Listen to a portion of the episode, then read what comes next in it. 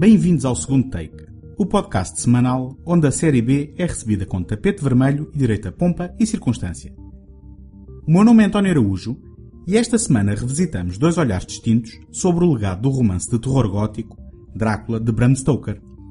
A autoproclamada adaptação fiel do celebrado livro, pela mão de Francis Ford Coppola em 1992, Drácula de Bram Stoker, e a variante da personagem do Conde Imortal num filme realizado por Roman Polanski em 1967, protagonizado pelo próprio na companhia de Sharon Tate.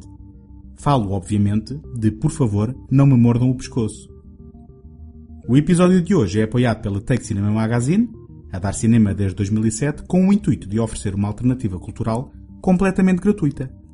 Em www.take.com.pt encontram críticas, artigos, passatempos, trailers e todos os números editados da revista.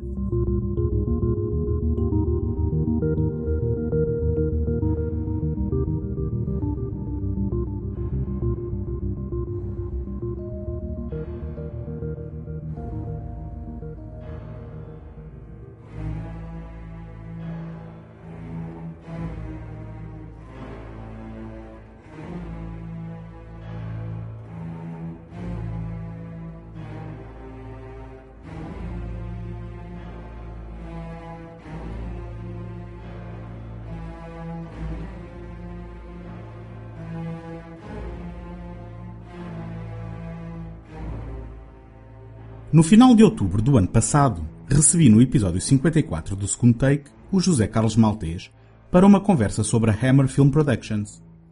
Um dos filmes que discutimos foi O Horror de Drácula, interpretado em 1958 por Peter Cushing e Christopher Lee. Na altura, vi também pela primeira vez a clássica interpretação de Bela Lugosi sobre a direção de Todd Browning para a Universal. Drácula, de 1931, foi o filme que popularizou junto do público a figura trágica, assustadora e sedenta de sangue do imortal conde da região da Transilvânia, que viaja até Londres atraído por uma mulher.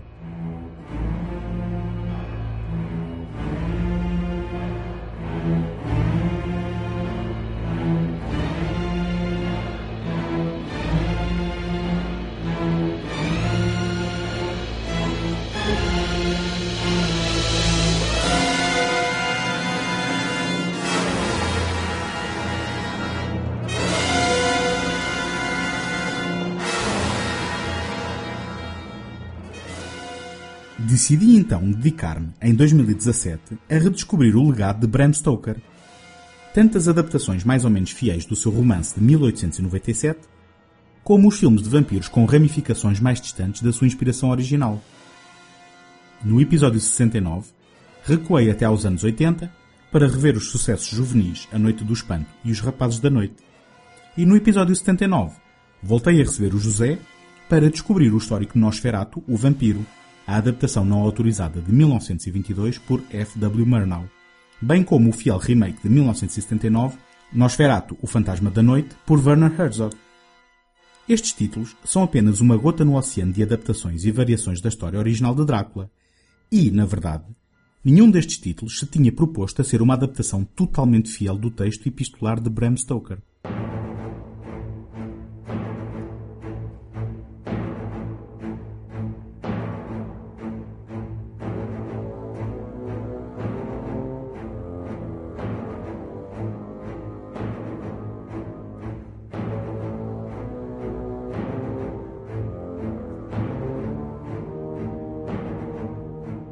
Na ressaca de O Padrinho Parte 3, onde Winona Ryder desistiu do seu papel no início da rodagem, a atriz teve um encontro de reconciliação com Francis Ford Coppola.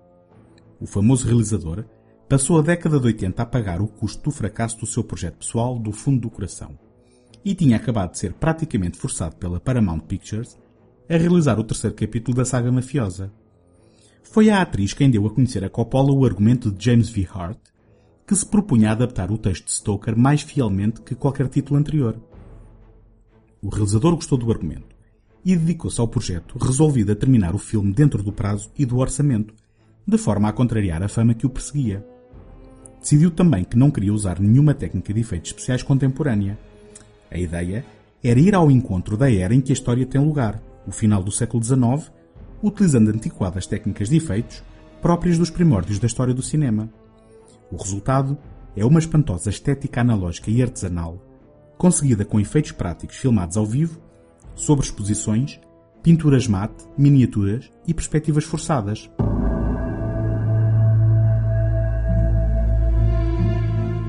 Here occurred the frightening and shocking history of Prince Dracula and the woman he loved. I have crossed oceans of time to find you.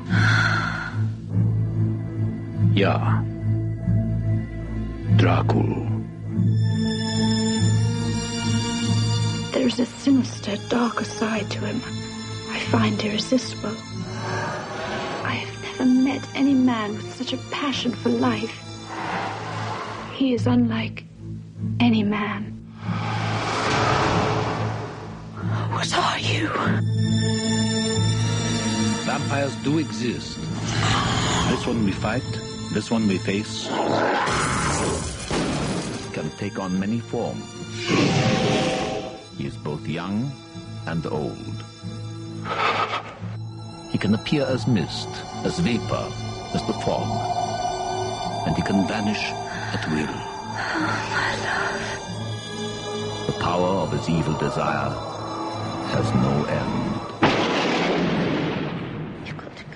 Em 1462, Vlad Drácula, membro da Ordem do Dragão, regressa de uma vitória contra os turcos para encontrar a sua esposa morta. Elisabetta suicidou-se depois de receber um relatório falso da morte do marido. Enfurecido pela condenação da Igreja ao suicídio da sua amada, Drácula profana a capela e renuncia a Deus, declarando que se levantará do túmulo para se vingar de Elisabetta com todos os poderes da escuridão.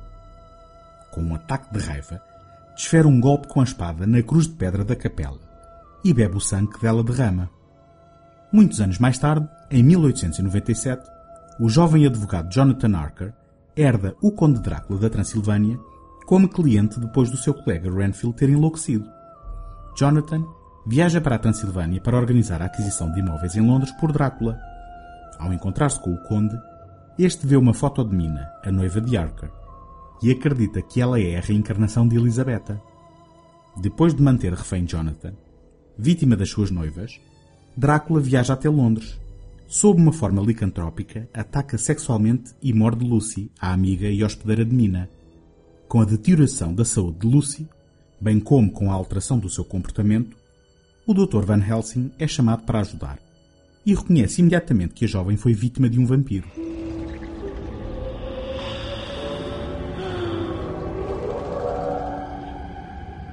Welcome to my home. Enter freely of your own will and leave some of the happiness you bring. Count Dracula. I am Dracula. And I bid you welcome, Mr. Harcourt,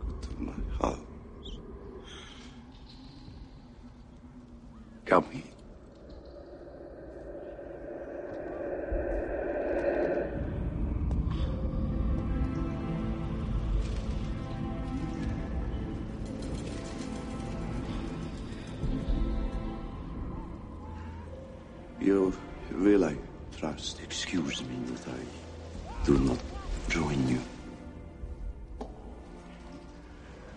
But I have already dined. And I never drink wine. Apesar da fidelidade ao romance de Stoker, o argumento de James V. Hart não só se inspira em momentos introduzidos por anteriores adaptações, como toma algumas liberdades em relação ao texto original, nomeadamente no prólogo que estabelece uma relação entre Drácula e Mina. Estas duas personagens, que não tinham nenhuma ligação no livro, são tratados no filme como dois amantes separados por mares de tempo, acrescentando à mitologia de Drácula uma componente de tragédia que enriquece as suas motivações seculares. Apesar de Stoker nunca ter nomeado no livro a inspiração para a personagem, Vlad o Empalador, o filme de Coppola revela ser essa a sua origem e, ao propor Mina como uma reencarnação de Elisabetta, transforma imediatamente uma história de terror gótico sobre solidão e luxúria numa amaldiçoada história de amor, sublinhada nas próprias frases promocionais do filme. O amor nunca morre.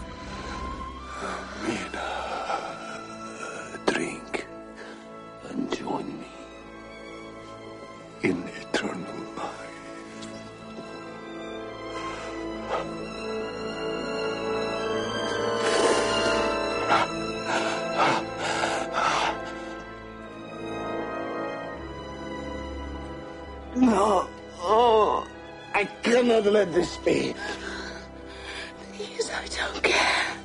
Make me. Are you cursed as I am to walk in the shadow of death for all eternity? I love you too much to continue.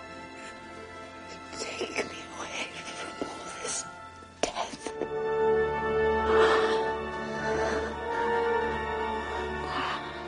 A abordagem de Coppola não é subtil. O tom é sério e épico. E o seu estilo é uma mistura visualmente deslumbrante de gótico e barroco por via do maravilhamento pela magia do cinema, arte recém-inventada no ocaso do século XIX. A combinação das referidas antiquadas técnicas cinéfilas, fotografadas pelo lendário Michael Ballhaus, a música propulsiva de Wozkies Killar, um guarda-roupa e uma maquilhagem vencedoras de Oscars e as interpretações maiores que a vida do elenco resultam numa experiência cativante que, apesar dos seus momentos oníricos de menor apelo comercial, encontrou grande sucesso junto do público e crítica. Winona Ryder, estrela em alta data, acabou a interpretar Mina, mas o destaque do elenco vai inteirinho para os seus colegas masculinos, pelas mais variadas razões. Anthony Hopkins, no ano imediatamente posterior a Silêncio dos Inocentes, empresta alguma da sua energia maníaca de Hannibal Lecter à interpretação de Van Helsing. Gary Oldman, por seu lado, dá-se a conhecer ao mundo no papel que nasceu para interpretar, seja na forma ameaçadora debaixo de camadas de maquilhagem e prostéticos, seja na sedutora forma humana. A interpretação de Oldman é inesquecível tanto para espectadores como para os colegas atores que hostilizou com o seu método intenso. Keanu Reeves é um dos elementos que mais destaca em Drácula de Bram Stoker pela qualidade inenarrável da sua interpretação e pela sua risível tentativa de produzir um sotaque britânico. Em sua defesa, a opção de o contratar foi um tremendo tiro ao lado de casting para atrair público feminino mais jovem, decisão que o próprio Coppola confessou mais tarde arrepender-se. Mas a verdade é que este é um grande obstáculo à apreciação de um dos melhores filmes do realizador desde o princípio dos anos 80, apesar de Keanu, em vez de por causa de Keanu. O herdeiro mais direto de Drácula de Bram Stoker talvez tenha sido o filme de prestígio Entrevista com o Vampiro, dois anos mais tarde. Com Tom Cruise no principal papel, viu Neil Jordan adotar uma abordagem séria na adaptação de um popular livro de Anne Rice e no retrato de mais uma marcante personagem sugadora de sangue numa grande produção de Hollywood. Esta tendência, no entanto, não se manteve. Mas 1995 viu Mel Brooks realizar Leslie Nielsen em Drácula, Morto Mas Contente, que pode não ser um clássico da comédia como foi Frankenstein Jr. em 1974, mas, ao fazer paródia com os lugares comuns da mitologia vampírica, é um sinal evidente da relevância cultural do género e da importância do filme de Coppola no reavivar dessa memória.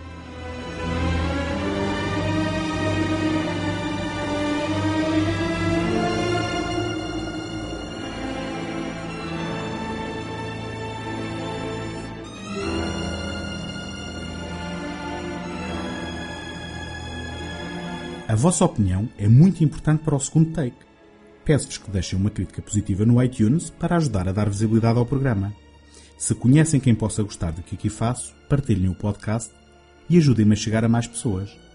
Se estão a ouvir este programa pela primeira vez e gostam do que ouvem, podem subscrever o segundo take em qualquer plataforma ou sistema, via iTunes, Stitcher, RSS ou qualquer aplicação da vossa preferência. Podem também visitar a página segundotake.com seguir-me no Facebook e no Instagram e enviar as vossas opiniões e sugestões para segundotake.gmail.com.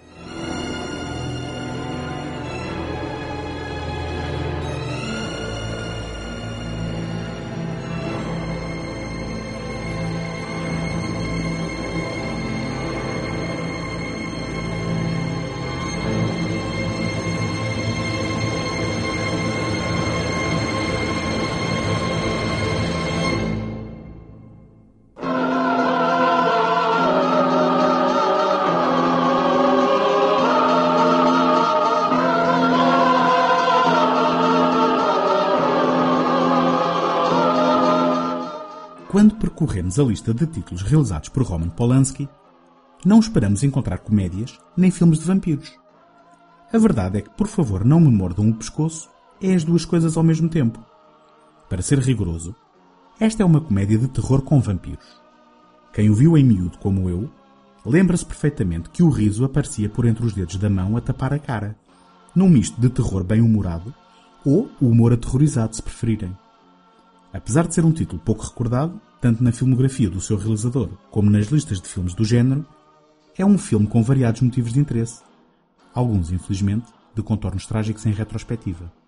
Tendo estreado originalmente no Reino Unido com o título Dance of the Vampires, viu o produtor Martin Hansohoff, sem a aprovação do realizador, cortar aproximadamente 20 minutos à duração original para a estreia nos Estados Unidos da América.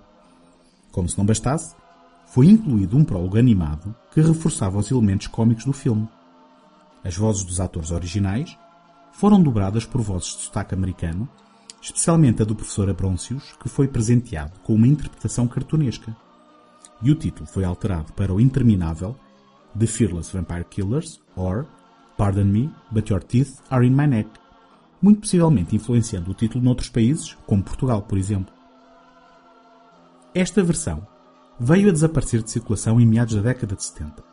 As cópias que sobraram ostentam o título simplificado de Fearless Vampire Killers, que veio a substituir definitivamente o original. Ao revisitar Por favor não me mordam o pescoço, torna-se também impossível esquecer o facto que este foi o projeto que veio a juntar Polanski com a atriz Sharon Tate, com quem veio a casar e que seria vítima de um violento crime anos mais tarde. The Fearless Vampire Killers, or, pardon me, but your teeth are in my neck. Jack McGarrett.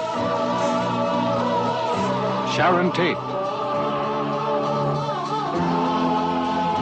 Alfie Bass. Freddie Main. And Terry Downs.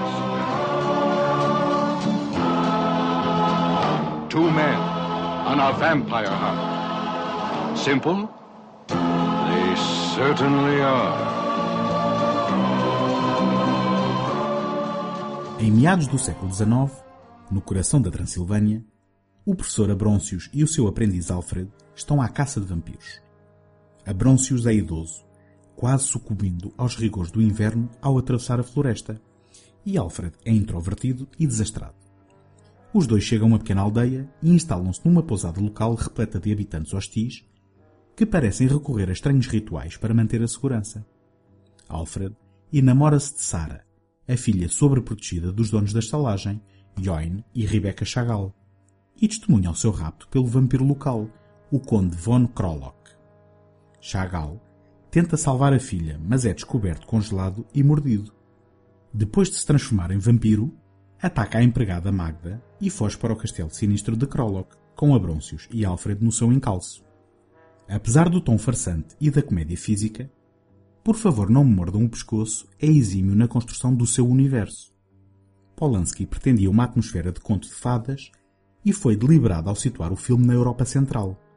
O inverno parece rigoroso e o isolamento da aldeia real. O conforto, ou falta dele, da estalagem rural em pleno século XIX é verosímil, intensificando o sentimento de ameaça que paira sobre os habitantes que a frequentam. O perpétuo estado de terror dos aldeões parece fazer eco com a traumática experiência pessoal do realizador em criança, bem como a crença religiosa de Chagall, que dá frutos na hilariante cena em que este, já transformado em vampiro, é ameaçado por uma cruz, para responder jocosamente no seu melhor e diz Oi, véi, tens o vampiro errado. É este o tipo de humor que trespassa o filme. Subtil, inteligente e hilariante. Quando Abroncius e Alfred são capturados pelo servente Corcunda Cóculo e levados à presença de Krolok, este lisonjeia Abroncius, confessando-se fã dos seus escritos. Apesar do pânico de Alfred e da irredutibilidade do professor na sua missão de matar os vampiros, este deixa-se influenciar pelos elogios, atraído pela possibilidade de consultar a interminável biblioteca do Conde. Este mantém o formalismo apesar do castelo e da sua roupa não evitarem ostentar a decadência da sua vivência. Como se não bastasse a Alfred o medo de morte por ter de passar a noite em tão maltratada habitação sem eficientes proteções contra o anfitrião vem a conhecer Herbert, o filho do conde, que parece imediatamente atraído pelo jovem assistente. Ah, eu, eu? How pale he is. I'm not pale. Yes, you are. Yes, you are. I assure you. You are as white as a sheet? No. Yes, Alfred. You must have a rest.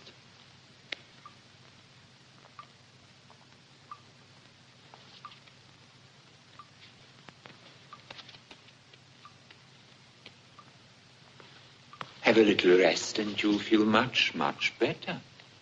I don't like to see you in this state. There now. Feeling better?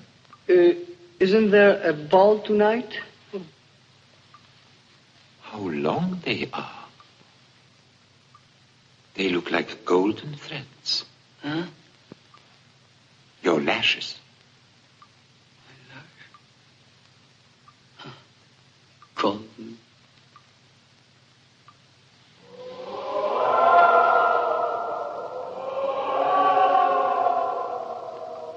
Told you there's going to be a ball tonight?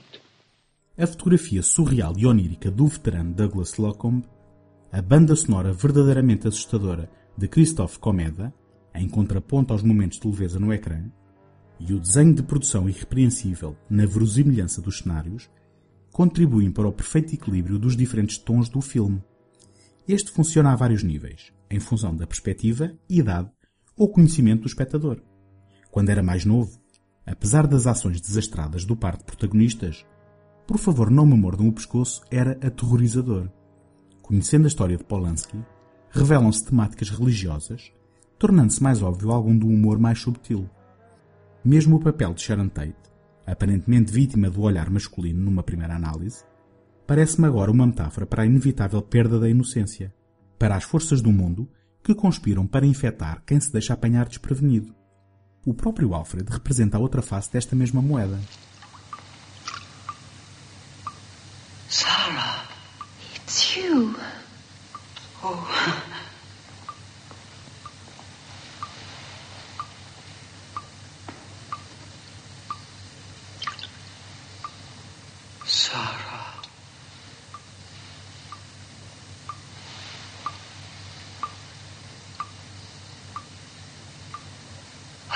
I'm going to save you. We'll go away together. Where do you want us to go? I don't know. To, to your parents, perhaps. They said Papa will be coming to see me soon. They said that.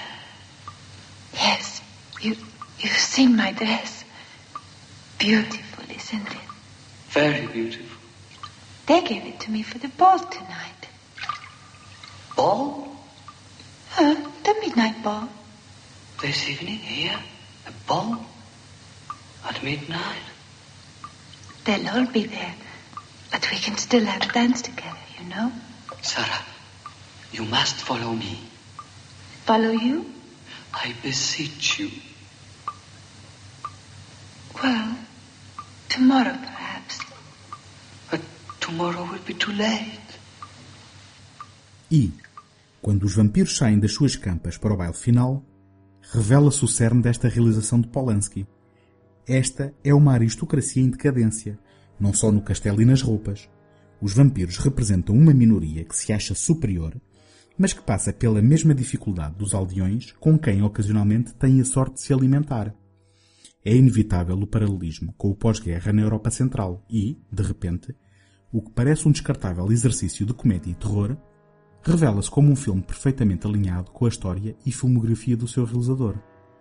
No final, Sarah, Alfred e Abroncius escapam por um triz do castelo num trenó conduzido pelo professor.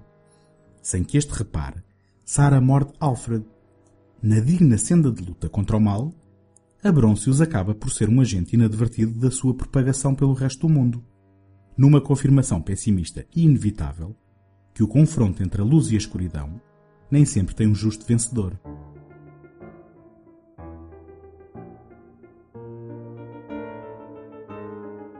Encontramos na próxima semana. Até lá, boas fitas!